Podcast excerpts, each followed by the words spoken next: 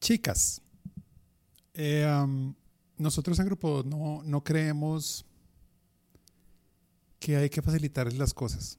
Al contrario, ellas pasan por encima de lo que sea. Em, vamos a hablar de las grandes cosas em, que han pasado este año. Traté de buscar música adecuada de lo que ha pasado este año, pero visto por mujeres. Y me encontré una banda que se llama Haim.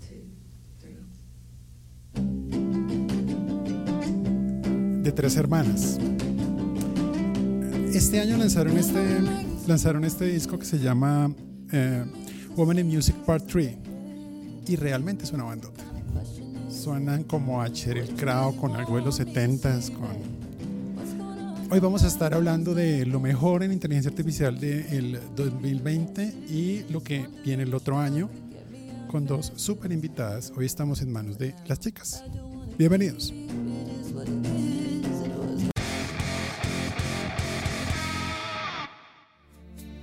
Eh, escogí esta canción para presentar a nuestra primera invitada del día de hoy.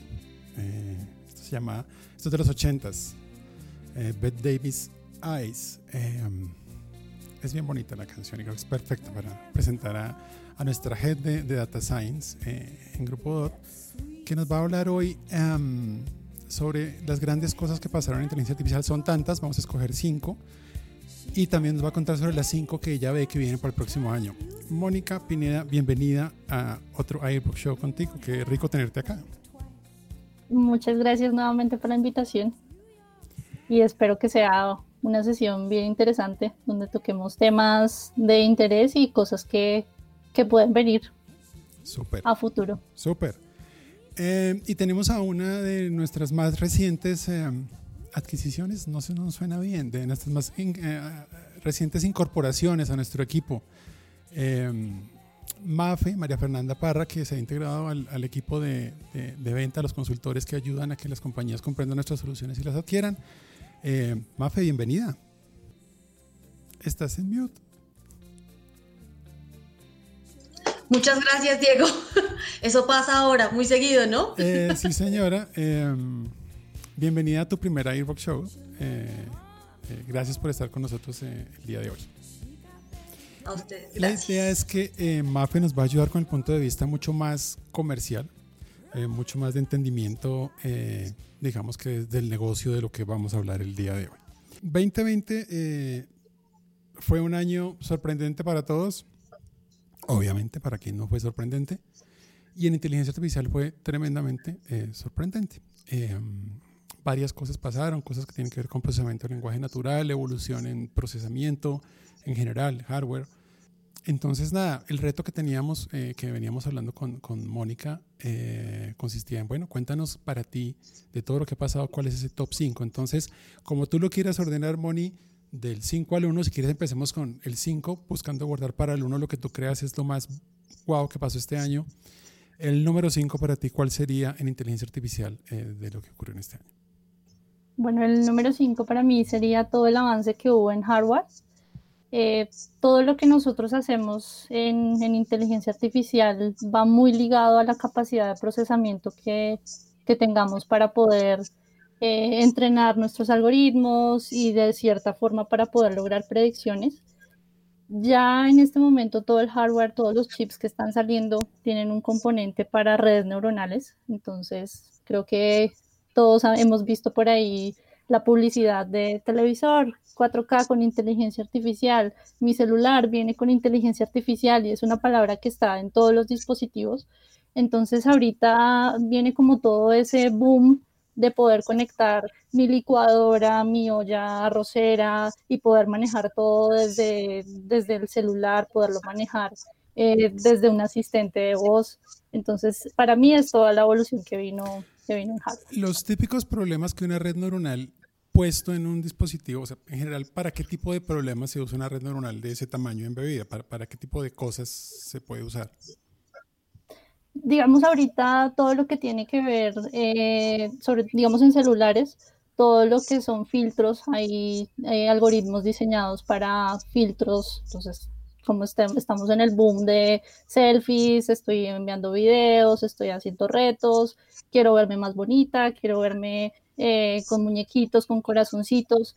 Eh, hay algoritmos que nos permiten eh, hacer todo, todo este tema de, de manejo de filtros.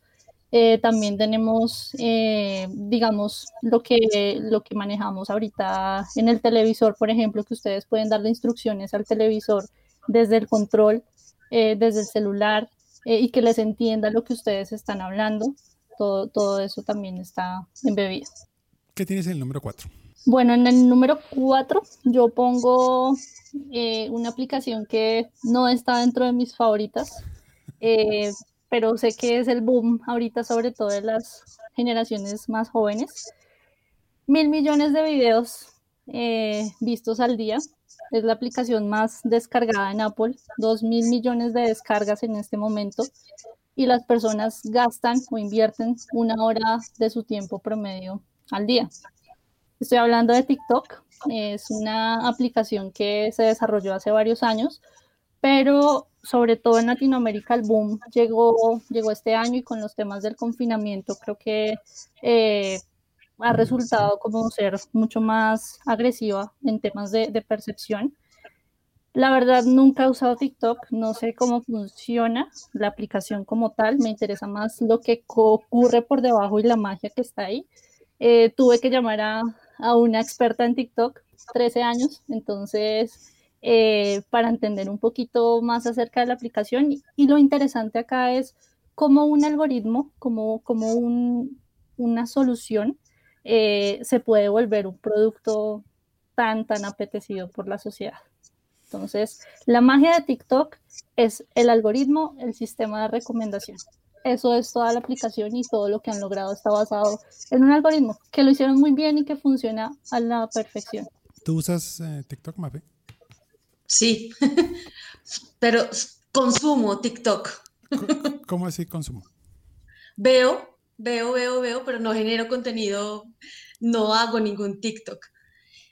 Y, em, y cuando lo usas, eh, en la secuencia de videos que él te va recomendando, ¿sientes que, él sabe lo que a ti te gusta? Claro. De hecho, si alguno de ustedes viera mi TikTok, realmente solamente me salen videos de recomendación de comida, de recetas. Eh, y creo que ha sido realmente lo que más a veces consumo en términos de, pues, de la pandemia, me ha tocado aprender a cocinar, eh, y también videos de fitness, entonces de cómo entrenar en casa, etcétera. Y claramente al principio no era lo que yo veía en TikTok, veía todos los videos que toda la gente ve de música, de baile, de imitaciones y demás, pero digamos que a raíz de mis búsquedas ha cambiado esa recomendación. Entonces, acá de lo que estamos hablando, Moni, es de un sistema de recomendación que está utilizando datos de video con el audio, o sea, las imágenes más el audio, eh, más seguramente el tagueo, los comentarios de lo que la gente tiene sobre él, y con todo eso, más el comportamiento tuyo, empieza a, determinar una recomendación personalizada. Por ahí más o menos para vuelta. Así es. Y también tiene en cuenta, hace poco salió un, un blog de, por TikTok de cuál es nuestra receta secreta, aunque no dieron la receta secreta, obviamente no lo van a hacer, pero también involucran mucho eh, cuánto tiempo se demora la persona viendo el video. Son videos cortos, pero si a mí no me interesa el video, yo miro unos segundos y sigo. Pero si es un video de mi interés, si yo lo veo todo, todo, todo lo que dura el video o duró eh, muchos segundos observando esto, pues le da un score de relevancia mucho más fuerte que un video que simplemente yo digo, esto no me interesa, esto no me interesa. Y es muy interesante lo que dice María Fernanda. Al principio me mostraba cosas que es lo que le gusta a la gente en general. Entonces, cuando hay un nuevo usuario, hay que buscar cuál es ese, como ese estándar. Bueno, María Fernanda es una mujer, vive en esta, en esta zona geográfica, puede ir con estos gustos y a medida que ella va interactuando con la aplicación, eh, empieza a ser una recomendación personalizada. Y creo que ese personalizado es donde está, eh, donde está el, secreto, ¿no? Porque puede que haya otra persona que comparta las mismas características de María Fernanda, pero definitivamente sus gustos no van a ser los mismos. Entonces hay unos videos de cocina que le gustan, pero puede que a no le guste cocinar de todo. Puede que sea vegetariana, puede que haya otra persona que le encante la carne, entonces va a estar más orientado, si bien va a estar dentro del grupo cocina, dependiendo de lo que ella va, esto no, esto sí, esto no, esto sí, va haciendo una, una recomendación eh, dependiendo del perfil que va a encontrar y sobre todo de la interacción. Muy bien. Número 3, ¿qué tenemos en el número 3? Bueno, en el número 3 yo pondría el algoritmo de super resolución que lanzó Nvidia. Esto definitivamente va a revolucionar la industria de los videojuegos. Entonces, piensen que las personas aficionadas a los videojuegos lo primero que hacen es necesito un supercomputador para poder jugar, para que mis gráficos se vean en alta definición. Si no tengo una tarjeta gráfica con estas características, eh, no voy a poder jugar eh, como yo quisiera, no voy a poder tener esa misma experiencia de usuario que si tuviera una, una máquina muy potente. Con este algoritmo lo que está haciendo Nvidia es tranquilo, no necesita tener un super hardware para poder ver sus gráficos eh, en alta definición. Con la mitad de lo que de los píxeles, porque aquí estamos hablando de imágenes, con la mitad de los píxeles que utiliza una imagen en 4K o en alta definición, yo soy capaz de renderizarlo y volverlo una imagen de alta definición. Entonces ya el trabajo duro... Lo que le falta. Completa lo que le falta a la imagen. O sea, si la calidad viene mala, completa lo que le falta. exactamente. Entonces, parte de, algo que, que viene con, con mucho menor resolución eh, viene el algoritmo que es el que se encarga de hacer ese, ese traspaso a alta definición. Entonces ya todo el procesamiento fuerte al momento de jugar no va a estar en, la tarjeta gráfica, sino va a estar en, el algoritmo y en la red neuronal. Esto no solamente va a impactar la industria de los videojuegos, yo veo que todo el, tema de, televisión por, streaming, eh, lo que nosotros pagamos, HBO, Netflix, Disney, si queremos ver eh, cosas en 4K, eh, ya no vamos a necesitar que viaje toda esa información, sino pueden viajar la mitad de la información y al final volverlo con una calidad de imagen impecable. Entonces siento que por ahí eh, va a haber también un, boom con, con, lo que lanzó Nvidia. Mónica, o sea que en términos generales ya no vamos a, o los gamers que utilizan esta tecnología ya no van a necesitar eh, pues monitores que tengan la última resolución. ¿Es lo que quieres explicarnos? Más, que el, monitor, digamos que cuando, cuando tú juegas, el, todo este procesamiento pesado va a una tarjeta gráfica, que es la que se encarga de, manejar todo el tema de, calidad de la imagen, de, los frames que vayan a una, buena velocidad.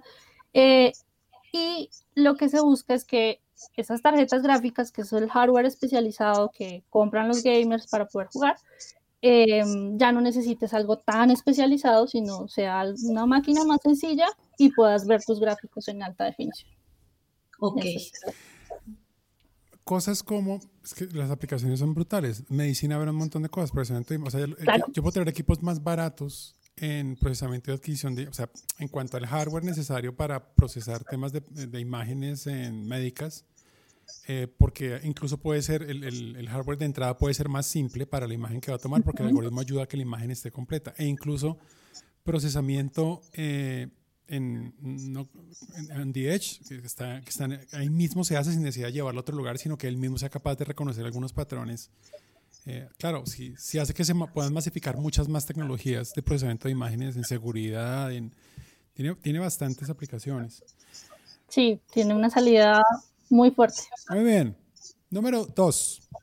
Número dos, para mí, ay, es difícil. Estoy entre dos, que no sé a cuál darle más, más boom. Eh, creo que número dos dejaré el algoritmo de doblaje que lanzó DeepMind hace dos semanas. Lo que hace este algoritmo es, hay un video en un idioma original, la persona hablando en su idioma, y el video, el algoritmo lo que hace es hacer una traducción, piensen que hay un video en inglés, hace la traducción a español automáticamente, mantiene el tono de la voz de la persona que, está hablando originalmente y adicionalmente empieza a modificar los movimientos de la boca para que sea más, más, digamos, lo más transparente para la persona que lo está viendo. Entonces ya esto para mí es wow, porque no solamente trabajaron con, eh, digamos, con la tonalidad de la voz, Aquí viene un tema de traducción de, idioma, que es, es, es, una, es una tarea que no es tan fácil. Todo lo que tiene que ver con lenguaje es muy complejo. Y adicionalmente ese componente de voy moviendo la boca eh, como debería, sonar, debería moverla en el idioma doblado, eso para mí fue la locura. Claro, es que lo, que estaba pensando era eso, la cantidad de ensambles que tiene que hacer para poder procesar eso, porque nomás el, procesar los corpus de, de, idiomas, o sea, tomar el audio y hacer toda la traducción, o sea, puro procesamiento de lenguaje natural, pero el tema de procesamiento de imágenes por lengua enganchar, eh, el tema del audio, o sea, son, son varios temas aplicados en forma simultánea. ¿El que lanzaron funciona en tiempo real o son un video grabado, él lo procesa y luego lo devuelve? El que yo vi fue un video grabado, lo procesa y lo devuelve. No sé el detalle si ya está funcionando en tiempo real. Eh, si no, yo creo que les faltará poco para que sea en tiempo real y ya empezarán a, mejorar.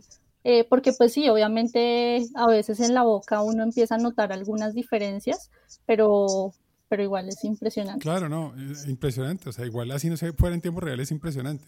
Em, porque puede cambiar. ¿Esto en dónde lo vamos a poder ver?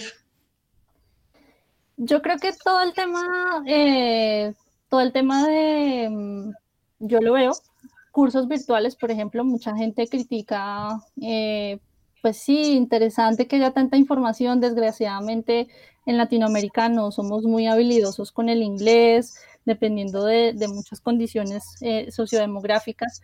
Entonces, a veces acceder a ese conocimiento, el, el idioma es una barrera. yo pensaría que, que cursos virtuales por ahí va a arrancar. Y ya de pronto en la industria cinematográfica, ¿por qué no? Ya cuando estos algoritmos estén mucho más pulidos, ya no, no vamos a ir a ver una película doblada al español en donde muchas veces ni siquiera el título coincide con lo que, con lo que realmente eh, quería decir en el idioma original, eh, sino que vamos a, a, ver este tipo de doblajes. Yo esperaría que a futuro funcionara también en ese mercado. Tremendo, tremendo. Bien, para el número uno, vamos a ponerle música al número uno. Hay una, hay una banda, hay una banda, acá está, em, que se llama X. X. X es una banda de punk y rockabilly eh, de los ochentas. Eh, Duraron 27 años sin sacar disco. Este año volvieron a sacar disco. Lo gracioso es que suenan como peladitos todavía. O sea, uno los oye. Pero tú ves a la cantante y es misa señora. O sea, es la señora, 60 años. O sea, es Doña Conchita, ¿cómo le va? Tal cual. Eh, um, tremenda banda. Suenan buenísimos, suenan igual que antes. Eh, o hasta mejor. Los ex eh, que sacaron disco nuevo. Um, y el disco se llama Alphabet Land, el LP completo. Esta canción se llama Water and Wine.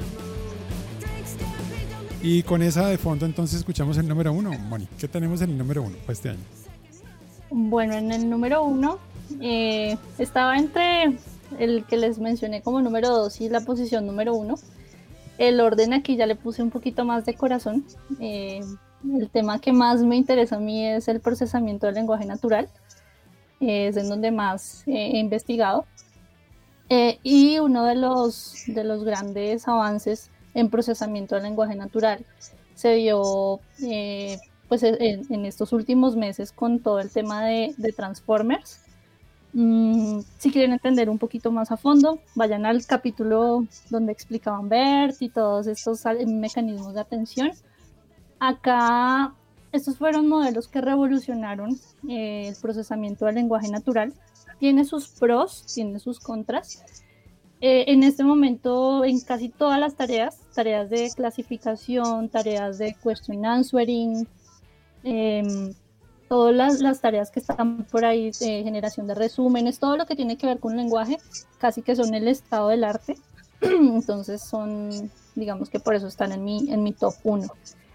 Los contras es que están entrenados con miles de millones de parámetros, entonces eh, la infraestructura que se necesita para poder llegar a una solución como esta es muy grande, por eso es que llegan aquí las grandes compañías como Google, Facebook, Amazon, son las que pueden darse el lujo de pagar esta infraestructura. Los investigadores de laboratorio, normalitos, es muy complejo llegar a algo como esto, eh, pero pues bueno, ahí está eh, esta gran revolución en, procesamiento del lenguaje natural.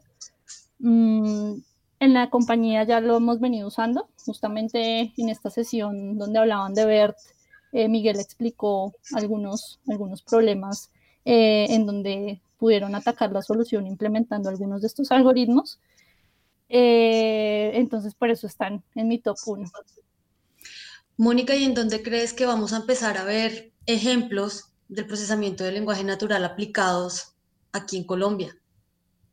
Bueno, eh, aquí en Colombia, nomás aquí en Grupo DOT, ya los, los empezamos a ver.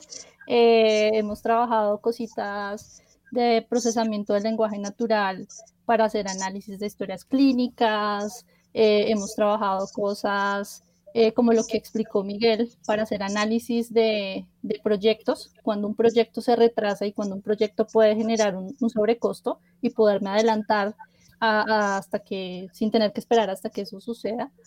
Em, pero definitivamente eh, todo el tema del lenguaje natural, digamos que está muy inmerso entre nosotros. Si ustedes utilizan el asistente de voz de su celular o si tienen algún asistente de voz en sus casas, eh, todo eso es procesamiento del lenguaje natural, como hacer que una máquina entienda lo que le estoy diciendo o lo que le estoy escribiendo.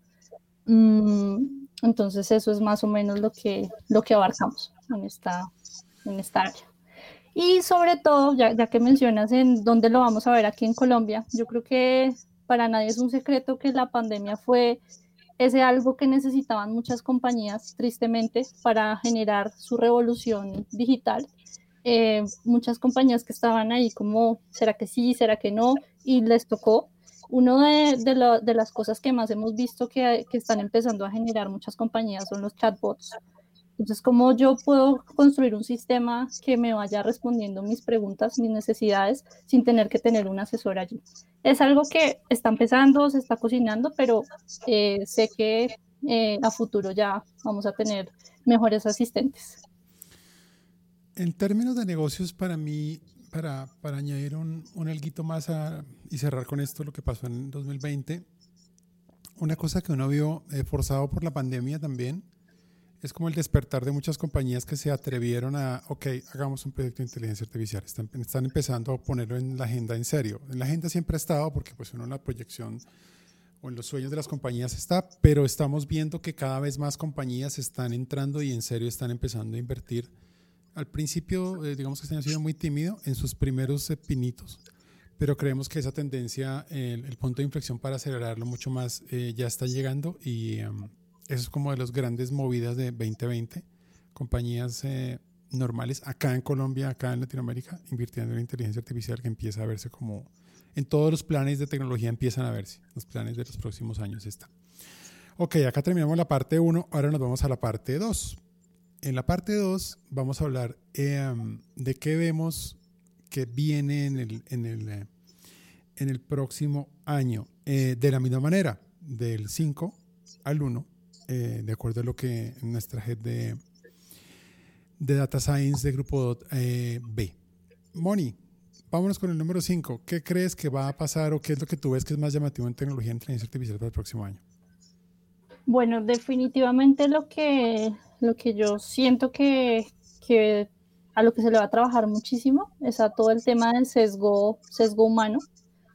Ese es el talón de Aquiles de muchos de los algoritmos de inteligencia artificial. Duele decirlo, pero como sociedad en muchos casos somos, somos un mal ejemplo.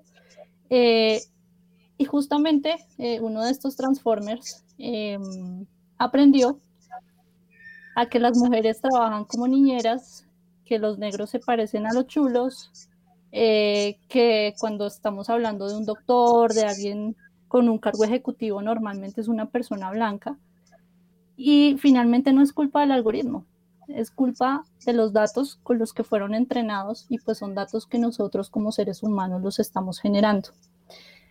LinkedIn, por no ir muy lejos, tuvo que eh, abrir una línea de investigación en, sesgo de modelos porque su sistema de recomendación de trabajos se estaba sesgando a recomendar más a los hombres que a las mujeres. Eh, digamos que viene muy arraigado con lo que somos como sociedad. Entonces, definitivamente algo que, que sí se va a trabajar muchísimo es todo el tema de, sesgo, de sesgo humano. El, el, tema es violento, o sea, el tema es, hay, porque se tocan muchas, o sea, no solo temas técnicos puros o temas de ciencia pura, sino éticos. Eh, Claro, sobre los criterios que se están utilizando para, para entrenar o para calificar si una respuesta es correcta o no, o incluso de acuerdo a cómo escucha. Nuevamente, muchos de los algoritmos trabajan por entrenamiento por referencia, es decir, cuál fue la salida para una acción que tomaste, o, sea, para, para una intención, cuál fue la acción, y él de acuerdo a cómo, se, a cómo ve que tú haces, como si fuera un niño, eh, va aprendiendo. Entonces pueden aprender lo bueno y lo malo. Eh, y estar mal entrenados. Entonces, claro, el reto es cómo recoger, recoger todo eso en sesgo y, también yendo a los números más, digamos, siendo un problema tal vez más simple, menos complicado, y nos ha ocurrido que cuando eh, hacemos entregas de, de algoritmos, entregas de modelos, hay personas que evalúan si su desempeño es correcto o no. Personas, o sea, seres humanos que de acuerdo a su experiencia en el mismo proceso dicen esta salida es buena, esta salida es mala, esta salida es buena. Y el producto que termina construido termina sesgado con el mismo sesgo de quien lo hacía todos estos años. Entonces cierras la oportunidad a nuevas miradas en la resolución del problema. Eh, entonces ahí hay otro campo de trabajo que es, porque va a empezar a pasar, ya está empezando a pasar, oye, es que yo entrené esto hace 12, 18 meses, 24 meses y veo que está muy para un lado, yo necesito, el mercado ha cambiado, que es como empezar a hacerle mantenimiento evolutivos, cómo evoluciona la inteligencia artificial en la que ya he invertido eh, hace un par de años o un par de meses. Es también el nuevo, los nuevos negocios que empiezan a aparecer, cómo evolucionar eh, en esos primeros pinos de inteligencia artificial.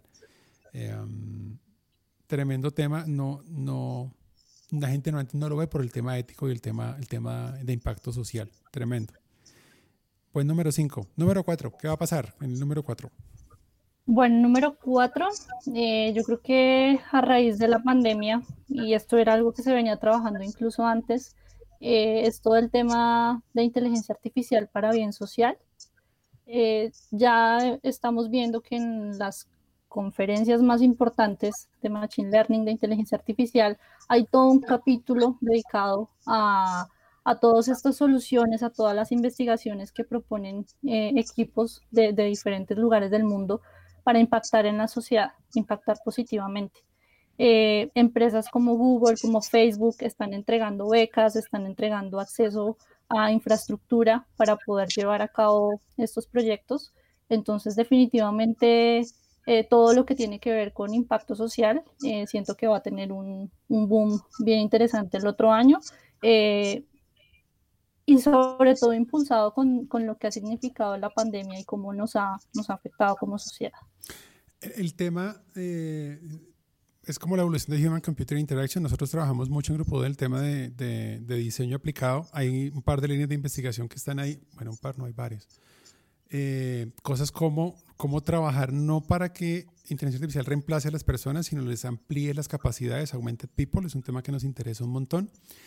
Casualmente hace poco, y en estos días preciso lo, lo divulgamos, el, el lanzamiento del, del, Digital Economy Lab de, de Stanford, eh, y ellos están súper centrados en ese tema, o sea, en el tema de el impacto en la vida de las personas y cómo enfocar los esfuerzos de inteligencia artificial para ayudar a la gente para que la gente se empodere y no para reemplazar o pensar en cuáles son esas nuevas habilidades que les puedo dar para que ejecuten nuevos trabajos de mejor manera. Ese es todo un, todo un campo eh, con Design Thinking lo veníamos trabajando hace rato, pero una vez más, el tema de trabajar con Interaction Design o pensar primero en, los, en las personas para, para hacer la solución siempre es, sigue siendo nuevo. Eh, el boom ahora lo mueve más, lo mueve más. Eh, escucho ¿no? que hay más sensibilidad frente a ese tema y, y, de acuerdo a eso seguramente va a pasar, va a pasar mucho este año. Eso implica también, por ejemplo, que cuando uno va a determinar qué problemas resolver, no hace un análisis de puro negocio, de pura entrada y salida de plata, sino hace un análisis que tiene que ver con valor, cómo le genera valor en la vida de sus clientes, pero también de sus empleados. Eh, y eso le da la vuelta totalmente al, análisis que uno hace de, de, qué problemas resolver con inteligencia artificial. Indiscutiblemente a mí me parece que es un tema pues muy álgido y sensible que se ha tocado en muchas ocasiones y me gustaría conocer de pronto, Mónica, tu opinión en términos de cómo crees que una empresa, cómo crees que esto es importante para una empresa en términos de su ambiente productivo, su ambiente laboral. Algo que, a mí se me queda de, una conferencia en la, que, en la que estuve en un entrenamiento, eh, en donde nos comparaban lo muy humano, lo muy robot. Desgraciadamente, en el ámbito en el que nosotros trabajamos, vivimos muy sesgados hacia lo muy robot. Y yo siento que todos estos trabajos eh, que impactan en la sociedad le abren a uno ese paso a lo más humano. Entonces, eh, para mí el, el, impacto más fuerte es, digamos, ya que mencionas el, el cómo evolucionar y cómo, cómo llevarlo a un ambiente de trabajo, es justamente eso, saber que que esas horas que uno le está dedicando a un, a, un modelo, a un proyecto, a una investigación, algo que, que Grupo te ofrece, es ese espacio para poder investigar. Em, es, es, eso, sí, si yo puedo impactar en la sociedad, si yo puedo generar un bien, en, no, no tiene que ser a nivel global, pues en un grupo de personas, siento que, que la retribución para uno eh, como investigador es, es muy satisfactorio y, y, pues eso hace que la interacción con los demás y que la interacción hasta con uno mismo pues sea mucho más, mucho más positiva. Okay. Súper. Ok. Número tres para este próximo año en inteligencia artificial, Moni. Número tres viene muy ligado a mi top uno eh, en lo que pasó.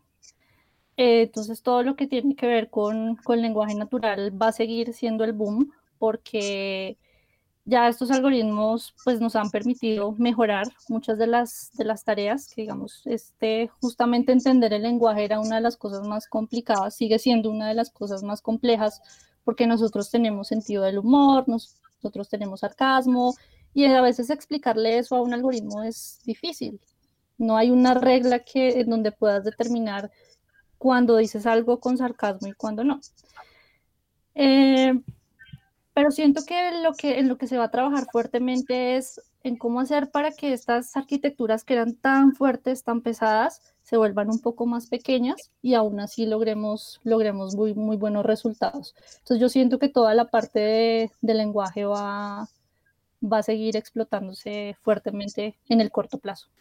Yo he pensado y sigo convencido de que somos, en general los negocios son muy ingenuos con lenguaje natural. Em, estamos tan limitados a chatbots que son tan aburridos, sinceramente les digo de verdad. O sea, no es que no, se, se le hace, no hay problema, claro que lo hacemos.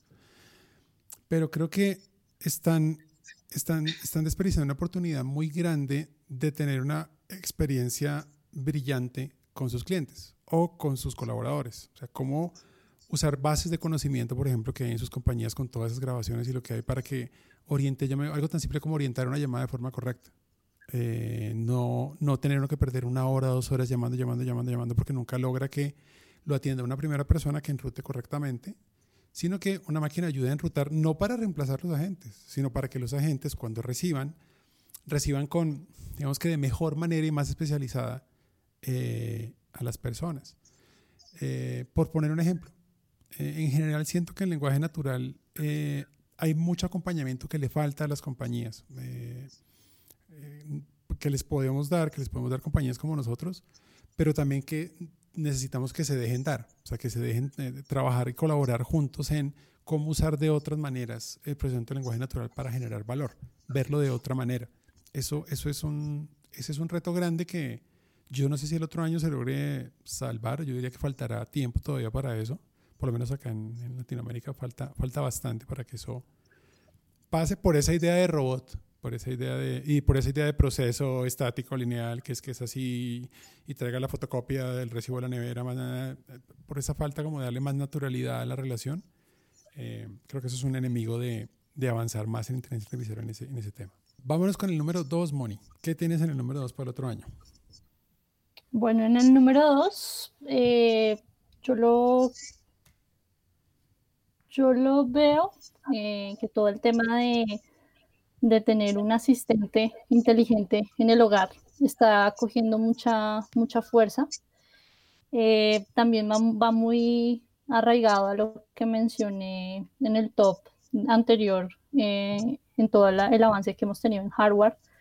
Lo que les decía, ahorita uno con un asistente en, la casa puede decirle al asistente, adiós asistente de NN, voy a salir. Y el asistente ya entiende que la casa se va a quedar sola y empieza a tomar decisiones para que la gente no sienta que la casa está sola. Entonces empieza a aprender el, comportamiento de las personas que viven en esa casa. Ah, yo sé que a las 3 de la tarde prenden la luz de la cocina, más o menos. Por ahí a las 5 la apagan y encienden la luz del segundo piso. Y el asistente es capaz de hacer eso solo sin que haya una persona dándole las indicaciones. O adiós, me voy de la casa. Él entiende que viven cinco personas, conoce cuáles son sus voces, conoce cuáles son sus caras y si llega alguien que definitivamente no está en su registro, puede lanzar alarmas como hay intrusos en la casa, estoy escuchando ruidos extraños. Entonces yo siento que, que eso con todo lo que, lo que, ha, lo que se ha mejorado del de lenguaje natural va a impactar en estos asistentes eh, y todo lo que hemos tenido en hardware de, yo sé que la persona llega a las 5 de la tarde, entonces por ahí a las 4 y media empiezo a encender la cafetera para que cuando llegue ya el cafecito esté listo o voy encendiendo la olla, o voy prendiendo el horno para que se vaya calentando, voy prendiendo eh, la tele. Eso lo puede, lo puede hacer el sistema de forma automática, aprendiendo cuál es el comportamiento de las personas que viven en la casa. Ahí, ahí, le pegas un tema clave que es el tema de usar análisis de comportamiento para cosas más fuertes. Eh, las aplicaciones son un montón también. Lo que pasa es que una vez más es la visión que tú le pones. Entonces, suponte una cosecha. Eh, si tú analizas eh, hablemos de papa, de cualquier producto, aunque tú siempre la misma papa, siempre dependerá mucho de las condiciones locales, incluso de tu lote en el mismo pueblo, como está. Eh, uno puede censar casi que, que, todo se puede censar hoy día. Entonces, suponte que tú guardas la historia de datos de cómo te ha rendido la papa con base en esas condiciones que tienes. Entonces uno empieza a ver el journey eh, y empieza a construir eh, cómo ha sido ese, ese, ese, comportamiento en el tiempo y el comportamiento tuyo como, y tu equipo de trabajo cuando siembras y cuando vas llevándolas. Y puedes empezar a utilizar máquinas que te ayuden a la toma de decisiones, pero de acuerdo a tu propio contexto. Llévalo a otras cosas, asistente de compras, asistente de diseño eh, o para escoger muebles o para diseñar arquitectura o para economía, para decisiones financieras los asistentes son interesantes porque reúnen, reúnen eso, como no, son fotos estáticas, sino reúnen todas las fotos en el tiempo, más todos los datos de contexto y te ayudan a, a ver cosas que para no son tan evidentes, porque pues nuestro cerebro está enfocado en otras cosas. Eh, creo que ahí le pegas a un punto clave en cuanto a posibilidad de generar valor en las compañías. Cuando dicen, venga, yo cómo creo un negocio nuevo con lo que tengo en mi negocio de lo que sea. Pues hombre, si tiene datos de ese estilo, donde tiene no solo que la gente compró, cuándo compró, cómo se movió, cuándo lo llamó, cuál fue su soporte, puede empezar a crear un tema de asistencia que genere valor diferencial versus su competencia. Eh, ahí hay un montón de cosas que hacer. La gente se queda mucho con el Google Assistant o como el de Amazon o tal. No, en, tu propio negocio, con lo que tienes, se puede trabajar en el tema de, es un tema de visión de negocio más que, otra cosa. Yo tengo una pregunta básica y volviendo a lo que Mónica nos estaba explicando de cómo entrenar este tipo de asistentes en nuestras casas. Eh, doy por entendido entonces que la cafetera obviamente debería tener internet, eh, el horno debería tener internet, eh, el filtro, el, sistema, el sistema que controlaría el encendido y el apagado de las luces también. ¿Funciona de esa manera? Efectivamente. Entonces, digamos, ahorita tú en el mercado encuentras bombillos que se conectan a internet. Tú los puedes encender y apagar desde el celular o le dices al asistente de fulanito, enciende la luz de la sala, apaga la luz de la sala. Eh, tienes interruptores inteligentes y la idea ahorita de, todo lo que tiene que ver con domótica siento que está tomando mucha, mucha fuerza. De pronto aquí en Latinoamérica no se siente tan fuerte como en países del primer mundo, pero, pero sí, eh, sobre todo en temas de hardware, con todo lo que está saliendo, eh, eso va a tener un impacto. Señores de los gimnasios, si alguien tiene datos de la gente son ustedes. Yo no puedo entender cómo no los están usando. Es absurdo lo que está pasando en los gimnasios. Y que, y que con pandemia les esté pegando tan duro. Tienen todo, saben cuándo van, qué máquinas usan, los regímenes de uso de las máquinas pueden tener. Tienen todo. O sea, podrían trabajar en asistencia seria, en acción, porque cuando tú, si tú eres juicioso en el gimnasio, tienes acción, eh, por poner un ejemplo. Y así hay muchos sectores, hay, hay conocimiento de, de, comportamiento que se está desperdiciando. Ok, igual que en el anterior, vamos a poner grito de música para la última. Esto es eh, Charlie Bliss. Esta, esta, es muy chévere porque eh, la cantante se llama Eva Hendrix. Estaban desde Nueva York, de Brooklyn. Este álbum no es de este año, del año pasado, pero es, es, es bastante inspiradora la, la, banda. Es muy chévere, súper recomendada. A los que les gusta, por ejemplo, el CD Sound System, esto es por ese lado. Es muy chévere. Y hoy está súper bien la cantante. Muy bien. Esto se llama Young Enough. Eh, ellos se preocupan mucho como por eh, temas que tienen que ver con el, sentido de, de, dónde estoy y para dónde voy y superar eh, superar esos problemas que uno tiene en la vida y echar para adelante y más bien aprender de ellos. Eh, es un tema recurrente en, lo que ellos escriben, en lo que ella cuenta. Eh, y nada, está bueno de fondo para ver nuestro número uno. Moni, ¿qué tenemos en el número uno para el otro año de lo que tú ves? Nuestro número uno creo que ya se está empezando a tocar y es todo el tema de ética en torno a la inteligencia artificial todo el mundo habla de inteligencia artificial, muchos no saben qué es, con qué se come, parte de la misión de Grupo eh, con, este, con estos espacios y con muchos espacios que, que organiza la compañía es, es, esa divulgación para que la gente entienda cuando hablamos de inteligencia artificial, de modelos, de este mundo tan chévere, a qué nos referimos. Eh, desgraciadamente o afortunadamente, como lo queramos ver, la inteligencia artificial es algo que ya se está tomando nuestras vidas, se está tomando nuestros espacios. Eh, muchas personas en su habitación tienen un, algo que los está escuchando todo el tiempo. Eh, eso es bueno, eso es malo. ¿Cuánto tiempo pasamos en redes sociales? Las redes sociales son algoritmos de inteligencia artificial para algún fin. Vendernos publicidad, eh, extraer información de la gente, para algún, alguna finalidad nos generan algún, algún beneficio, porque pues si los usamos es porque ya sea que nos genera eh, felicidad, nos genera algo, lo estamos consumiendo, somos consumidores y vamos a seguir siendo consumidores de inteligencia artificial, pero no ha habido nada que regule la inteligencia artificial. No estamos en el punto de mm, Terminator, pues llegó una inteligencia artificial que va a destruir la humanidad, no, pero hay en este momento eh, cosas que están destruyendo las personas, están destruyendo la autoestima, están destruyendo, eh, digamos, el futuro de muchas personas, porque hay personas que se vuelven adictas a consumir aplicaciones, a consumir algunos servicios donde hay inteligencia artificial por detrás. Y hay que empezar a pensar hasta qué punto es bueno, hasta qué punto está violando mi privacidad, hasta qué punto eh, vulnera mis derechos como ser humano y siento que sobre todo en personas que estuvieron en esos inicios de las grandes corporaciones, de las grandes aplicaciones, eh, se están dando cuenta de que es el momento de empezar a tocar esos temas. Inteligencia artificial no es solo las cosas super wow que están llegando, es una realidad y, y puede que el tema de ética para muchos suene aburrido, pero siento que, que es tal vez la cosa más importante y, que, y de más relevancia que, que tiene que empezar a surgir el siguiente año.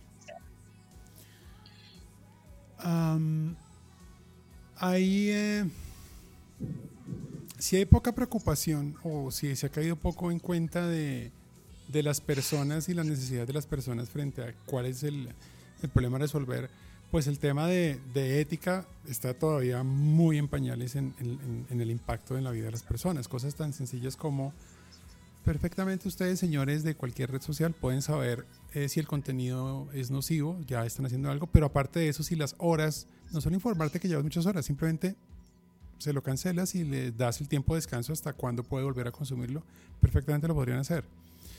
Eh, recomendar lo correcto, inducir comportamientos adecuados, porque ya estamos trabajando ya hace rato el tema de designing behaviors, eh, ya, es, ya lleva rato, o sea, es como disciplina diseñar diseño de comportamiento, artefactos para ayudar a, a inducir comportamiento, eh, usarlo de forma positiva. cómo usarlo de forma positiva eh, y buscar generación de valor en eso. Entonces no te recomiendo por recomendar, no, no simplemente voy a salir de mi stock maluco y te meto eso como oferta a la brava para que me lo compres, sino realmente qué te sirve, qué te interesa y construir una relación de alto valor para que mi negocio florezca porque tú floreces. Em, tema complicado y tema en el que hay que trabajar mucho para... Creemos que un primer paso es pensar en las personas cuando vas a diseñar inteligencia artificial. Es un primer paso. Eh, pero también una buena idea es trabajar en tu manifiesto de ética de inteligencia artificial como compañía. Así como ya estás trabajando en para dónde vas, pues puedes hacer tu primera versión este año. Dentro de tu plan puede estar, vamos a construir el marco, no solo el marco de Avias Data, no, no, no, ese es un pedacito. El marco de interacciones y hasta dónde quieres tú trabajar en interacciones que intervengan en la vida de las personas y cuáles vas a promover y cuáles no. Creo que, creo que ese, ese es un tema que se necesita para, para 2021, que, que puede generar un montón de valor en, las compañías. Responsabilidad social llevada a esto es, es una buena forma de, de, hacerlo. Sí. Yo creo que eh, también parte de, pues, de la autorregulación, claramente, eh, pero creo que organizaciones internacionales y propiamente aquí, pues en Colombia, creo que los entes gubernamentales también tendrán que entrar a, a dar sus, sus, opiniones y a fijar sus metas en términos de, de, cómo darle manejo ético a la aplicación de la inteligencia artificial. Pero si lo ponemos como en un par de, de consejos, mm, ¿qué podrías decirnos, Mónica, para las personas que diariamente utilizamos las redes? Pues yo no soy la autoridad en este tema, digamos, eh, justamente mi, mi trabajo está del otro lado eh, pero yo siento que, que, como adultos somos de pronto más responsables de regular nuestro tiempo, de manejar. Eh, de hecho, muchas aplicaciones ya tienen la opción de contabilíceme cuando gaste una hora al día en esta aplicación y me empieza a mandar mensajes, oiga, ya pasó una hora. Y pues uno es responsable de. Ahorita no sé, no sé si han visto, pero en Facebook hay una campaña en donde están mandando mensajes así de, de Navidad, de que no van a haber regalos, de que Papá Noel no sé qué, y hay abajo un mensaje que dice, si, está, si su hijo vio este mensaje y se puso a llorar, no debería haberlo visto porque eh, esta red social no funciona para menores de 14 años. Entonces, siento que sobre todo con los, con los niños, con los jóvenes, sobre todo con los jóvenes que suelen ser más vulnerables a una mala opinión, a que si están diciéndome feo, me está afectando más, si me están eh, haciendo algún comentario, como que uno en esa etapa suele ser más susceptible a lo que sucede en, en, su entorno. Eh, entonces sí siento que debe haber acompañamiento de los adultos porque pues ya finalmente uno es dueño de su tiempo, ya uno debe saber diferenciar entre lo que está bien, lo que está mal, si me quiero gastar toda la tarde en una red social o si mejor aprovecho el tiempo de otra forma, creo que uno ya es más consciente de que el activo más fuerte que tenemos en este momento es el tiempo, sí, laboralmente, profesionalmente, académicamente, eh, y ya está dentro de nosotros saber qué valor le vamos a dar. Entonces, eso es como más pero nuevamente no soy, no soy quien ni punto de referencia para, para ese tema. No, igual, creo que, creo que es bastante lógico y, y conociendo la tecnología detrás, uno pues puede contar un poco cómo, cómo hacia dónde va, cómo afecta sabiendo de qué está hecho. Em, voy a cerrar con una canción que no es, no es solo de, de niñas, pero es para niñas. Eh, es para ustedes, chicas. Eh, Ustedes vieron una película que se llamaba Lost in Translation, de pronto les suena, eh, con Scarlett Johansson. Eh, si no la han visto, se las recomiendo. Eh, esta canción se llama More Than This. Y una cosa que yo creo que 2020 nos dejó, igual es un tema en el que yo filosofo mucho tiempo y lo pienso y tiene que ver con la banalidad de la vida, las banalidades en la vida. O sea, cómo se le da tanto peso a lo banal. pero es gracioso porque aunque se le da peso a lo banal, no se toma el tiempo de disfrutar los pequeños detalles. Por esa misma banalidad es contradictorio, ¿no? O sea, uno se fija en pendejadas, vas a la vida en cosas banales, pero a la vez no valora pequeños detalles, pequeños momentos. Esa película tiene mucho de eso, tiene mucho de... Es como... Es un amor que nunca se consuma, pero es un amor de solo estar cerca y compartiendo cosas conversadas, es, es muy bonito. Eh, es de esos amor como, amor como de colegio, como de los primeros que nunca le coge la mano y ya con eso siente que ya fue suficiente, esa inocencia, esos detalles de estar juntos hablando. Y creo que le falta mucho de eso eh, a todo en la vida y a los negocios. Y es eh, no tanta banalidad, no tanta superficialidad, más lo que la gente necesita, más lo que la gente valora, más ese espacio donde la gente pueda eh, preocuparse por ayudarle a la gente a florecer y usar todo ese poder que uno tiene como marca, como tecnología, que la gente florezca, esas pequeñas cosas. Chicas, muchas gracias por acompañarnos el día de hoy. Moni, muchas gracias por estar con nosotros. Lo digo siempre, lo repetiré siempre. Muchas gracias por, por a, asumir ese reto y como lo bien que lo estás haciendo de, de, manejar este equipo nuestro de, de, datas, que no es fácil, no es fácil. Eh, por todo y todo, por el nivel académico que tienen, por gente de mucha experiencia, por los debates académicos, por todo. Estamos muy felices y orgullosos de tenerte a bordo, Moni. Eh, Mafe, muchas gracias por también acompañarnos el día de hoy. Y pues nada, ahí nos quedamos con More Than This de Roxy Music. Chao. Chao.